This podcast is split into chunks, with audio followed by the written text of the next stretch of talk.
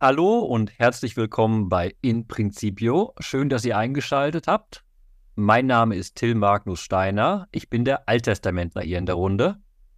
Mein Name ist Christel Köhler. Ich bin Neutestamentlerin, sage herzlich willkommen und lade euch ein, an diesem zweiten Adventssonntag der Frage nochmal nachzugehen, wie lange muss man denn eigentlich warten, bevor das Heil kommt? Oder kann ich vielleicht auch ein bisschen beschleunigen, dass es schneller hell wird, dass es schneller Heil gibt, dass schneller Gott irgendwie sichtbar wird? Das ist die Frage für diesen Sonntag. Und es sind drei Texte, die ganz unterschiedlich mit dem Thema wie immer umgehen. Genau. Wir reden so ein bisschen über die Frage, gibt es eine Überholspur auf dem Weg des Herrn? So kann es auch formulieren. Aber wir haben drüber geschrieben, Heilsbeschleuniger. Heilsbeschleuniger. Also gucken wir mal, was wir da beschleunigen können. Beziehungsweise wir gehen in den ersten Text rein. Das ist die erste Lesung aus dem Buch Jesaja. Schön adventlich. Es kommt, es geht um das Kommen Gottes. Und es fängt auch wunderbar an. Tröstet, tröstet mein Volk, spricht euer Gott. Und dieser schöne erste Satz ist bemerkenswert. Es ist eine große Beziehungsaussage ja da drin. Mein Volk, euer Gott. Und nachdem das Buch Jesaja ja in den vorangegangenen Kapiteln auch viele Botschaften hatte, wo es um, also die wenig mit Trost und mit Heil zu tun hatten, ist jetzt in viert, Kapitel 40, da wo der Text einsetzt, so ein Turning Point erreicht. Und dieses tröstet und diese, dieses sich wieder beziehen auf die Beziehung zwischen Gott und seinem Volk ist ein wunderbarer Einstieg eben in diesen, in diesen Teil des Buches. Darum geht es in vielen biblischen Schriften, genau um diese Beziehung. Immer wieder wird gesagt, ihr seid mein Volk, ich bin euer Gott. Und wir sind, wie du es gesagt hast, genau an einem entscheidenden Wendepunkt beim Buch Jesaja. Im Kapitel vorher ist noch die große, das große Horrorszenario beschrieben, die Verbannung der Königsfamilie, das Exil wird angekündigt. Und dann fehlt das Exil im Buch Jesaja und wir springen direkt ins Heil rein. Wie gerade gesagt, Tröstet, tröstet mein Volk, spricht euer Gott.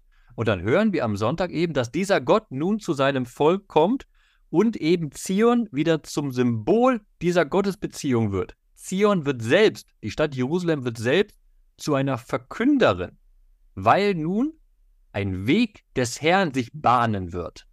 Vielleicht lese ich einfach mal Vers 3 vor, den Vers, in dem es genau um dieses Wegbahnen geht. Da heißt es, eine Stimme ruft, in der Wüste bahnt den Weg des Herrn, ebnet in der Steppe eine Straße für unseren Gott.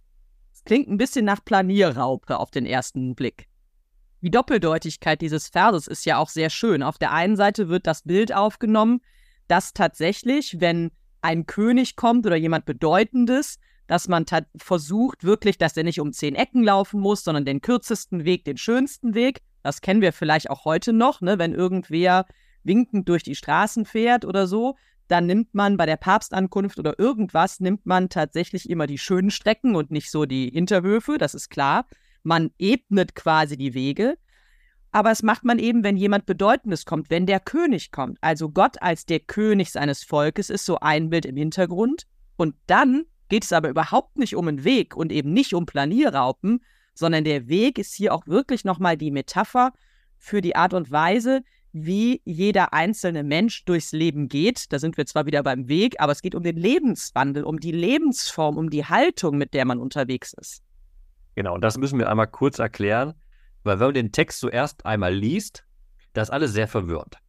Was du gerade gesagt hast, dass es um den Lebenswandel geht, scheint erstmal nicht im Text zu stehen, weil da steht ja einfach, in der Wüste bahnt den Weg des Herrn. Der Weg ist ein Weg, den soll man gehen. Ne? Und im Folgenden kommt dann ja auch, da wird so sozusagen wunderlich, weil auf einmal hier, ja, das Tal soll sich heben, jeder Berg und Hügel sich senken, also ganze Natur soll eben sich wandeln, damit alles schön gerade ist. Auch gerade kann man sagen, da geht es um einen wirklichen Weg. Aber Weg des Herrn im Alten Testament ist immer der Begriff für den We Lebenswandel, den Weg, den man in seinem Leben gehen, gehen soll, um den Willen Gottes zu entsprechen. Deshalb geht es hier um den eigenen Lebenswandel. In der Wüste bahnt den Weg des Herrn. Geht also diesen Lebensweg, den Gott für euch vorgegangen ist, sozusagen vor plattgetreten hat, wenn du es so sagen willst. Und was bedeutet es dann, wenn auf einmal doch Steppe und Tal kommen? Das ist eben diese wunderbare Bildsprache, gerade bei Jesaja und im Alten Testament auch. Die ganze Welt wandelt sich sozusagen, da kommen wir gleich auch nochmal in der zweiten Lesung zu, sozusagen der Neuschöpfung, aber die Welt wird sich so wandeln, dass sie eben entsprechend dem Willen Gottes nun voranschreiten wird. Und der erste Abschnitt dieses, dieses Jesaja-Textes, also die Verse 1 bis 5, die sagen uns auch ein bisschen oder leiten uns darauf hin, warum das so ist, warum jetzt ein neuer Lebenswandel aufgenommen werden kann oder wieder aufgenommen werden kann. Denn nach all diesen Zerwürfnissen zwischen Gott und seinem Volk ist es so, dass Gott eben jetzt diesen Trost zuspricht. Er sagt, ich bin doch da. Und er sagt, Jeru also das Volk hat, Jerusalem hat vollendet den Frondienst, gesühnt für die Schuld und so weiter und so fort. Das Exil, was quasi übersprungen wird, ist jetzt eben auch aus dem Blick geraten. Ja, also das wird hinausgenommen. Und dann also das ist der erste Grund. Das hat sich ja verändert. Die Beziehung wird neu aufgenommen, wie auch im ersten Vers, mein Volk, euer Gott. Und das zweite ist, Vers 5, da heißt es, dann offenbart sich die Herrlichkeit des Herrn. Und da drin steckt das Wort oder das Bild, dass Gott tatsächlich mitten unter seinem Volk ist. Und das ist eine Verheißung, die dazu ermutigt, oder beides, diesen Lebenswandel neu in den Blick zu nehmen. Das ist das Schöne an dieser Wegmetapher hier bei Jesaja dass in den Worten bereits deutlich wird, dass dieser Weg nicht alleine gegangen wird. Wir müssen nicht den ausgetretenen Pfad Gottes jetzt nachgehen und dann Lebenswandel danach richten, sondern im zweiten Teil der Lesung wird sehr, sehr deutlich gemacht, indem nun die Metapher des Hirten wieder aufgenommen wird, dass er ja mitgeht. Im zweiten Teil der Lesung werden wir dann aufgefordert, beziehungsweise die Stadt Zion wird aufgefordert, nun Verkünderin zu sein, den anderen Städten in Juda das Heil anzusagen und das Heil ist wunderbar zusammengefasst dann im letzten Vers, den wir dann hören werden am Sonntag. Wie ein Hirt weidet er seine Herde, auf seinem Arm sammelt er die Lämmer, an seiner Brust trägt er sie, die Mutterschafe führt er behutsam. Dieser gerade Weg ist eben ein Weg, auf dem nun das Volk, beziehungsweise hier die Kinder und die Schwangeren und die Mütter, getragen werden zurück zu der Stadt, die eben das Symbol für die Beziehung zwischen Gott und seinem Volk sein soll. Damit ist auch ein Hinweis gegeben darauf, wie sich dieser Lebenswandel denn eigentlich fortsetzen kann. Also was ist denn der Lebenswandel? Und christlich gesprochen ist für uns ja Lebenswandel auch immer Nachahmung, ja, den gleichen Weg gehen, wie Jesus Christus ihn gegangen hat, eben auf den Weg Gottes finden, auf diesen Faden wandeln. Und wenn Gott so wie dieser Hirte handelt, also sich den Schwächsten annimmt, ähm, sie sammelt, sie weidet, also sich sorgt, dann ist genau das der Hinweis darauf, wie auch das Volk tatsächlich den eigenen Lebenswandel vollziehen soll und natürlich wir auch in der Sorge um die Schwachen, ähm, im ja mütterlich sein, im Weiden und so weiter und so fort. Das ist was, was wir ja auch in den ganzen Wochen vor dem Advent im ausgehenden alten Lesejahr gehört haben. Kümmert euch um die Schwachen, was ihr den Schwachen äh, getan habt, das habt ihr mir getan. Das ist so ein Bogen, der hier fast wieder auftaucht. Und das ist es, was das Volk am Ende in gewisser Form auch herausführt aus der Misere, in der es vorher war. Denn die Trennung von Gott ist ja auch zustande gekommen, weil eben das Volk all diese Pfade verlassen hatte und die Reichen immer reicher wurden und man Gott nicht mehr in den Mittelpunkt gestellt hat und, und, und. Wir setzen eben ein bei Jesaja 40 mit der Idee, was du gerade gesagt hast, dass die Schuld gesühnt ist und nun eben ein neues Handeln möglich ist.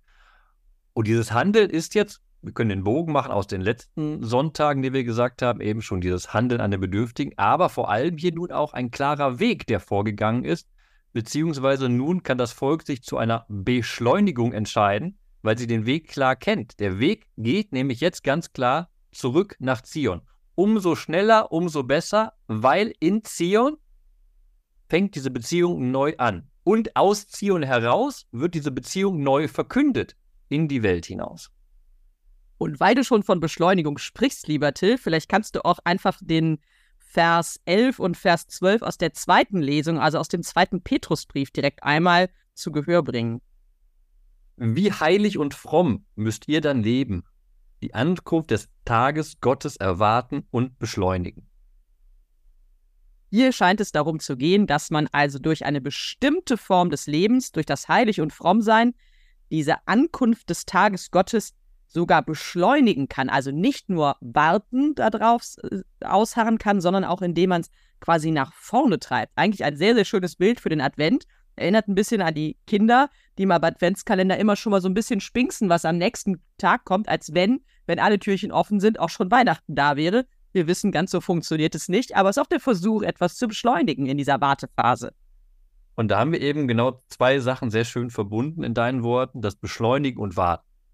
Bei Jesaja haben wir eine Situation, ein langes Exil zieht sich hin. Die Frage ist, wie geht es weiter? Und dann wird das Heil eröffnet und es geht ganz schnell sozusagen. Der gerade Weg zurück nach Zion soll gewählt werden, damit alles neu anfangen kann. Bei der zweiten Lesung haben wir die Möglichkeit zur Beschleunigung. Das finden wir nebenbei auch in anderen Literaturen, auch schon zwischentestamentlich. Die Idee, dass der Mensch selbst was beitragen kann, damit das Gottesreich schneller kommt. Beziehungsweise hier beim zweiten Petrusbrief geht es ja um die Frage, was ist denn die Wiederkunft Jesu? Und es gibt diejenigen, die sagen, ah, das passiert jetzt eh nicht mehr. Das dauert jetzt alles schon zu lang und wir können genau sagen, wir haben 2023, bald 2024 und das zieht sich ganz schön hin, die ganze Sache, ne? Da ist nichts mit Beschleunigung momentan, sondern sehr, sehr viel Warten angesagt klingt eher oder es ist ein bisschen eher wie die Bremse, auf der äh, das mit der, mit der Heilsbotschaft hier steht. Und der zweite Petrusbrief ist in einer Zeit geschrieben. Wir sagen, wir sind jetzt 2024 fast schon. Der zweite Petrusbrief ist im zweiten Jahrhundert tatsächlich sogar erst entstanden, also auch in einer Zeit, in der man das wirklich schon als sehr bedrängend erwarten hat, erwa also empfunden hat, Entschuldigung, dass eben dieses Heil immer noch nicht eingetreten ist. Und deswegen setzt der Text auch ganz schön ein. Er sagt nämlich, nachdem er übrigens vorher über die Gottlosen gesprochen hat, also hier sind wir auch an so einem Wendepunkt im Text, ähnlich wie beim Jesaja eben. Dies eine aber Geliebte, das meint die Gemeinde, die angesprochen wird, soll euch nicht verborgen bleiben, dass beim Herrn ein Tag wie tausend Jahre und tausend Jahre wie ein Tag sind. Der Herr der Verheißung zögert nicht, wie einige meinen, die von Verzögerung sprechen, sondern er ist geduldig mit euch. Das ist die Botschaft, die hier hintersteckt. Und das ist wieder eine frohe Botschaft. Weil da wird aus dem Warten und dem vielleicht ein bisschen Verzweifeln daran eine Hoffnung wunderbar gebaut. Der erste Teil dessen, was du vorgelesen hast, ist auch schon im Psalm wunderbar ausgerückt, im Psalm 90. Da heißt es, denn tausend Jahre sind in deinen Augen her wie der Tag, der gestern vergangen ist. Genau dieser Gott denkt in anderen Zeiten. Aber der Petrusbrief geht eben einen Schritt weiter und sagt, seid sogar dankbar dafür, weil umso mehr Zeit habt ihr nun für die Umkehr. Umso länger die Parosie sich hinausschiebt, umso mehr Zeit habt ihr wirklich auf den Wegen des Herrn zu wandeln. Eigentlich ein Gedanke, der ja auch dem Buch Jesaja nicht ganz fremd ist, wo diese Zeit des Exils, auch wenn sie dann eben ausgelassen wird, ja eine Zeit ist, in der genau dieses sich nochmal neu sortieren stattfinden soll.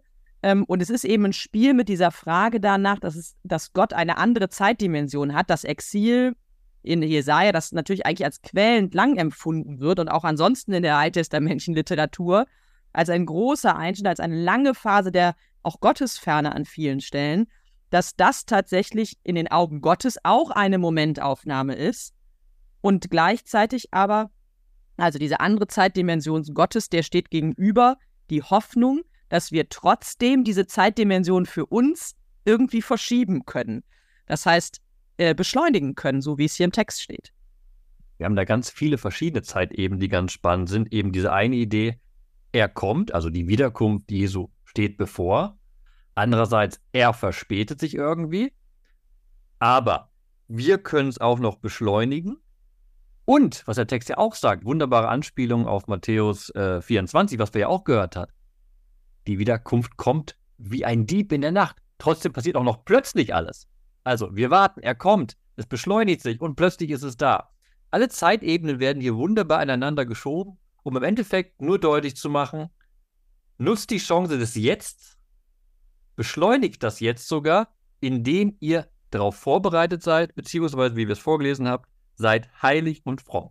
Und heilig und fromm meint natürlich auf dem Weg des Herrn leben und wandeln, so wie wir es in Jesaja schon gehört haben.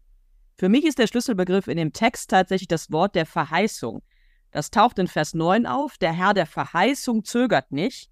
Und dann auch noch mal in Vers 13, da heißt es, wir erwarten gemäß seiner Verheißung einen neuen Himmel und eine neue Erde, in denen die Gerechtigkeit wohnt. Und das erinnert dann tatsächlich auch daran, dass diese unterschiedlich empfundenen Zeitspannen ähm, am Ende nicht das Wesentliche sind, sondern der Glaube daran, dass die Verheißung Gottes, man könnte auch sagen die Treue Gottes, die Zusage Gottes, die Beziehung Gottes zu seinem Volk, dass die stabil ist und dass die tragfähig ist und dass trotz der unterschiedlichen Zeitdimensionen sie ewig gilt. Man könnte sogar noch einen Schritt weiter gehen, weil ja gerade in dieser Verheißung einer Neuschöpfung sozusagen Zeit neu definiert wird. Der klare Cut ist damit auch gemeint.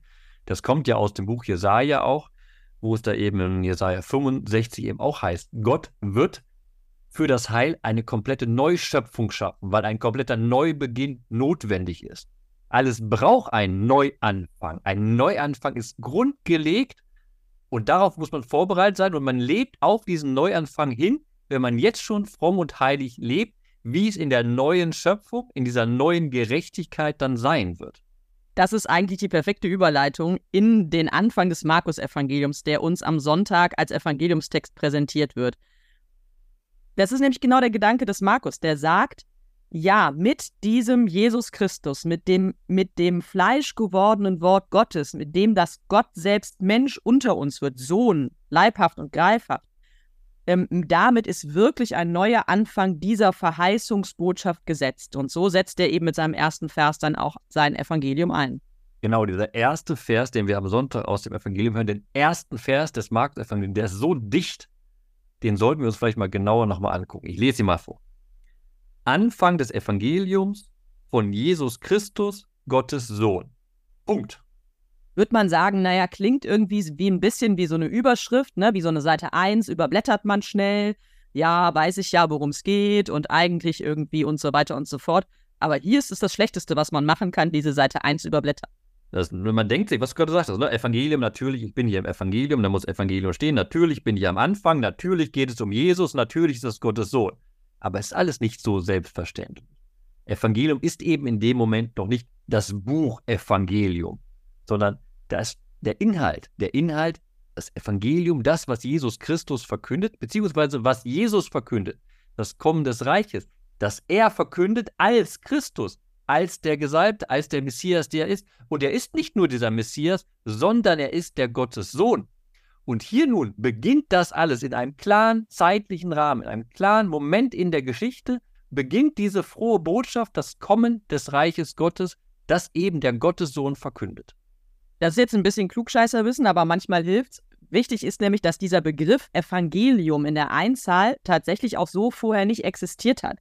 Also es gibt zwar das im Plural und damit werden Heldentaten und große Heilstaten von Herrschern verkündet, aber wenn es im Plural ist, ist es auch immer so, dass es davon verschiedene Arten geben kann. Es gibt die Heilstaten des einen und die Heilstaten des anderen.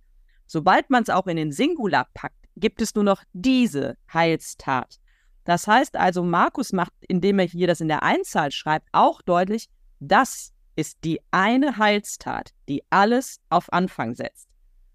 Eine wunderbare Idee, und eben etwas, was man total schnell überliest. Und wir denken, naja, es geht eben ums Buch, aber es ist diese eine einzige Heilstat, die nicht anders funktionieren kann und die jetzt in einer ganz langen Geschichte, auch wenn das Markus-Evangelium nicht so lang ist, aber in einer langen Geschichte entfaltet wird, indem wir nämlich auf den Weg Jesu mitgenommen werden.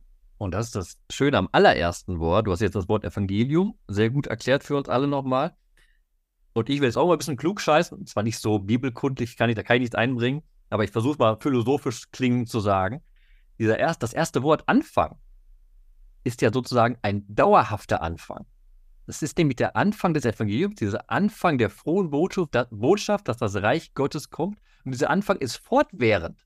Jeder, der dieses Buch in die Hand nimmt und es liest, fängt nicht einfach an und weiß nicht einfach, das war in der Geschichte irgendwann mal, dann trat dieser Jesus auf, sondern mit diesem, diesem Vers beginnt die Verkündigung dieses Evangeliums. Dieser Anfang ist dauerhaft und jeder Mensch, der der christlichen Botschaft begegnet, stolpert neu über diesen Anfang und wird mit diesem Anfang mitgenommen auf diesen Weg, den Jesus Christus dann gegangen ist, beziehungsweise weiter mit uns heute geht. Und dieser Weg ist ein Weg, der anknüpft an die alttestamentliche Verheißung, Das wird in diesem, in der Bezeichnung Jesus Christus, also Messias, der Gesalbte, deutlich. Es ist also etwas, was anknüpft an das, was Gott von Anfang an verkündet hat und in dem auch deutlich wird, dieser Jesus ist auch Gottes Sohn, wird auch nochmal die Beziehungsebene zwischen Gott und am Ende eben auch ja seinem Volk und das heißt uns zum Ausdruck gebracht, denn es ist eben der eine Sohn, aber er kommt mitten unter uns, um diese Beziehung eben sichtbar zu machen. Und diese Beziehung zwischen Alten Testament und Neuen Testament wird eben sehr, sehr deutlich dann direkt in dem Zitat, was dann am Anfang steht. Wir begegnen am Anfang von Markus nicht nur einer Prophetengestalt, Johannes des Täufers, wo man sagen kann, okay, eine Prophetengestalt, die verbindet zwischen dem Alten Testament und dem Neuen Testament, die Brückenfunktion von Johannes dem Täufer.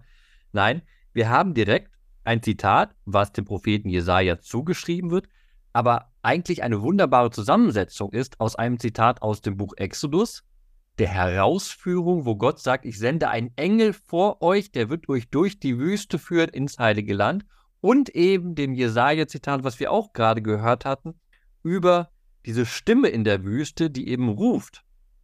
Wobei dann aber das Zitat leicht abgewandelt wird. Vielleicht lese ich mal ganz kurz nur den Teil des Zitates aus Jesaja vor. Beim Evangelium von Markus heißt es dann: Stimme eines Rufers in der Wüste, bereitet den Weg des Herrn, macht gerade seine Straßen.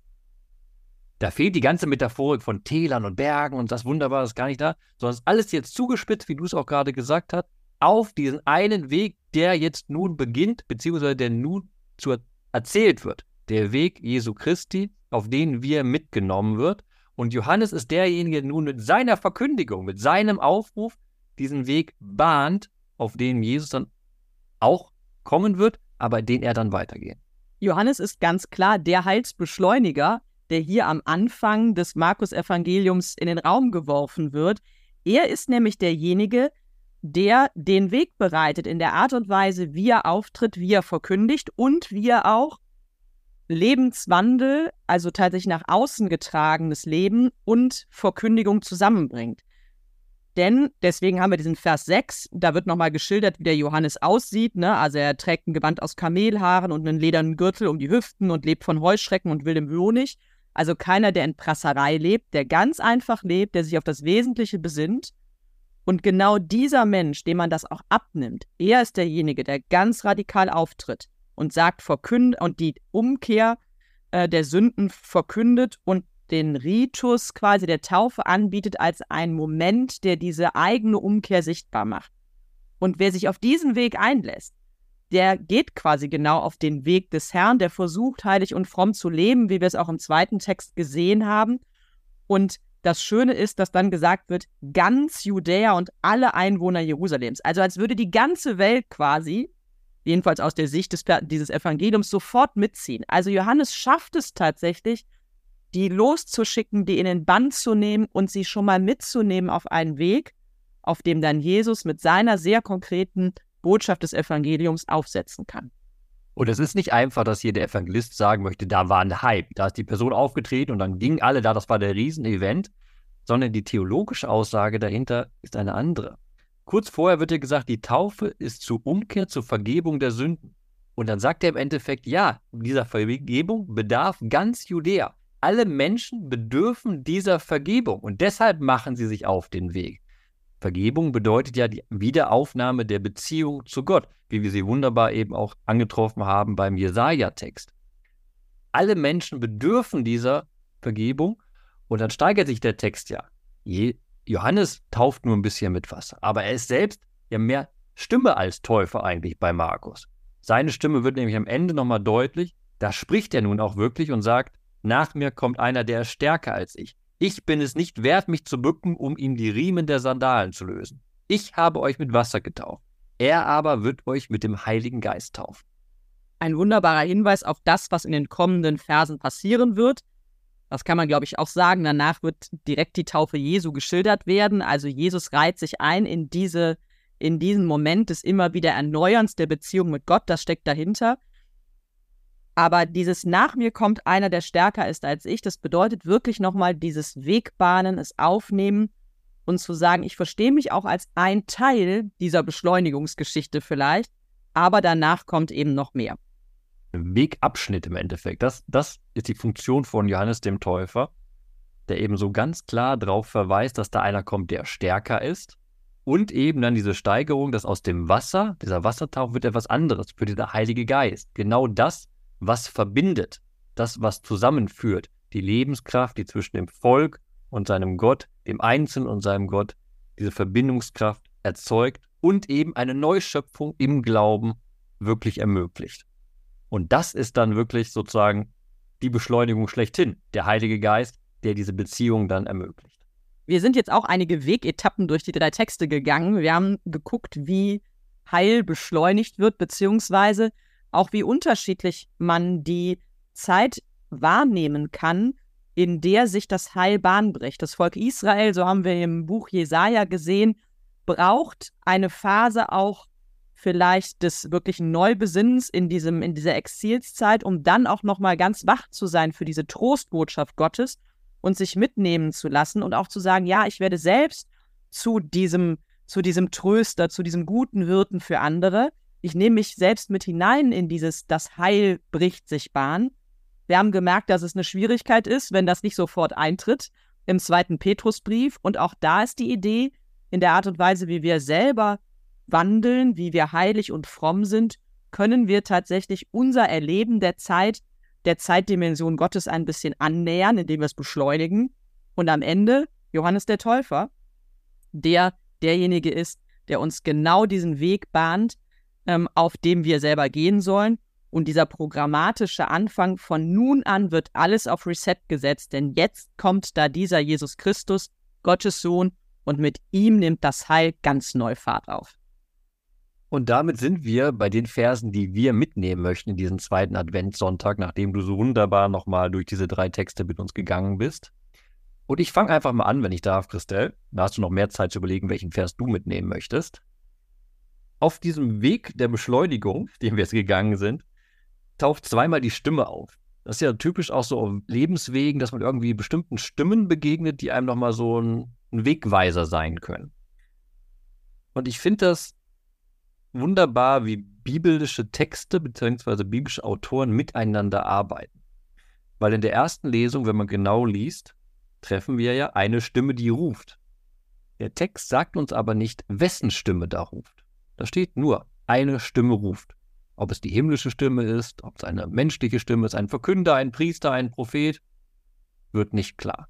Eine Stimme ruft. Und dann sagt der Evangelist ganz deutlich und sagt, diese Stimme kann ich identifizieren. Da ist jemand, der ruft in der Wüste. Es schreibt dann ja auch ein bisschen abgewandelt, während in der ersten Lesung es heißt dann eine Stimme ruft, heißt es im Evangelium dann Stimme eines Rufers in der Wüste. Und diese Identifizierung finde ich als Alttestamentler einen wunderbaren Anstoß für mein eigenes Glaubensleben, weil oft überraschende Stimmen mitten im Leben einem so zum Nachdenken anregen, beziehungsweise genau das machen, was ich eben gesagt habe, einmal den Weg zurechtstoßen und man hält inne oder man geht zurück. Und oft ist es eine Stimme, die man sehr gut identifizieren kann, von einer Person, die man gut kennt. Manchmal ist es von jemandem, dem man flüchtig begegnet. Und manchmal glaubt man dann, in dieser Stimme einer Person doch mehr zu hören. Also, dass dahinter vielleicht doch eine Fügung steht, das kann man natürlich nie festgreifen. Aber manche Sachen berühren einen so sehr am Herz, dass man sagt, da, da ist mehr als nur Menschenwort vielleicht. Und darüber nachzudenken, lohnt sich. Weil wir haben alle in unserem Leben bestimmte Begegnungen gehabt, wo bestimmte Stimmen auf uns getroffen sind, bestimmte Worte uns sehr berührt haben. Und dann darüber nachzudenken, wieso haben sie uns berührt und auf welchen Weg haben sie uns geschickt? Und dann die Frage anzuschließen, ist das dieser Weg des Herrn, den wir da gehen? Ich nehme gerne auf für meinen Vers für den zweiten Adventssonntag, das, was du so schön gesagt hast vom ersten Vers des Markus-Evangeliums mit dem Wort des Anfangs, dass das ein immer und immer wieder neuer Anfang ist. Es ist nicht nur der Anfang dieses Textes, es ist auch immer wieder mit jedem, der liest, ein neuer Anfang.